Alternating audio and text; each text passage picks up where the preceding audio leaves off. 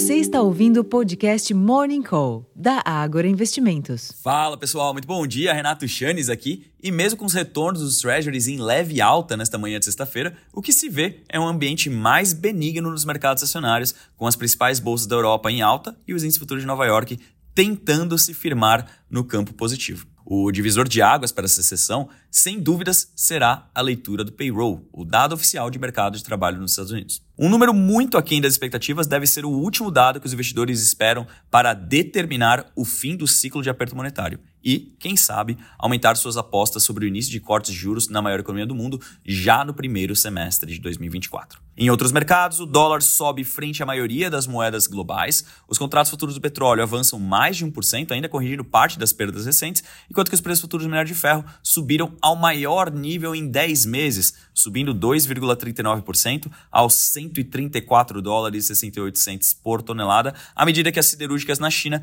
reabasteceram os estoques esgotados, antecipando um consumo mais forte no próximo ano. Assim como no exterior, o comportamento dos mercados locais pode ser mais limitado antes do payroll. A cena fiscal segue no radar e, antes da agenda concentrada de votações no Congresso na próxima semana, o governo recebeu da cúpula do Congresso um pedido de liberação de aproximadamente 4 bilhões de reais em recursos extras para os deputados e 2 bilhões para os senadores ainda este ano, interpretado como essencial para que as propostas de interesse do Palácio do Planalto avancem nas últimas semanas de 2023, principalmente a agenda econômica. Em termos de agenda aqui no Brasil, estão previstos o IPCS da primeira quadricemana de dezembro, às 8 horas da manhã, os dados de produção industrial regional em outubro, às 9, e de faturamento real da indústria, às 10 da manhã. Um vídeo do presidente do Banco Central, Roberto Campos Neto, será exibido em evento às 2h30 da tarde, e o presidente Luiz Inácio Lula da Silva reúne-se com o ministro da Defesa, o José Múcio Monteiro, às 4 horas da tarde, e participa de evento do PT para discutir as eleições de 2024 às 7.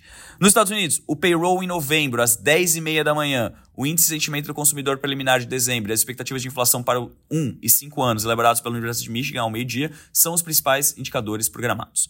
Para o dado de emprego, segundo a mediana das estimativas, é esperada a geração de 198 mil empregos no mês passado, número maior que o reportado em outubro, 150 mil. A mediana da taxa de desemprego deve se manter em 3,9% e para o salário médio é esperado aumento de 0,3% no mês. Na Europa, o índice de preço ao consumidor CPI da Alemanha registrou queda de 0,4% em novembro na comparação com outubro, na leitura final do dado publicado hoje, em linha com o previsto. Na comparação anual, o CPI subiu 3,2% em novembro, segundo o Instituto Oficial de Estatística do país, o Destats. Em outubro, a alta anual havia sido de 3,8%, portanto, houve desaceleração no ritmo de ganho dos preços. O Destats destaca ainda que a inflação desacelera no país há cinco meses seguidos, embora ainda acima da meta do Banco Central Europeu para toda a zona do euro, que é de 2%. Finalmente, na China, os dados de inflação ao consumidor, o CPI, e ao produtor, o PPI, em novembro, saem hoje à noite, às 10h30, portanto, com efeito aparente sobre as negociações ocidentais somente na segunda-feira.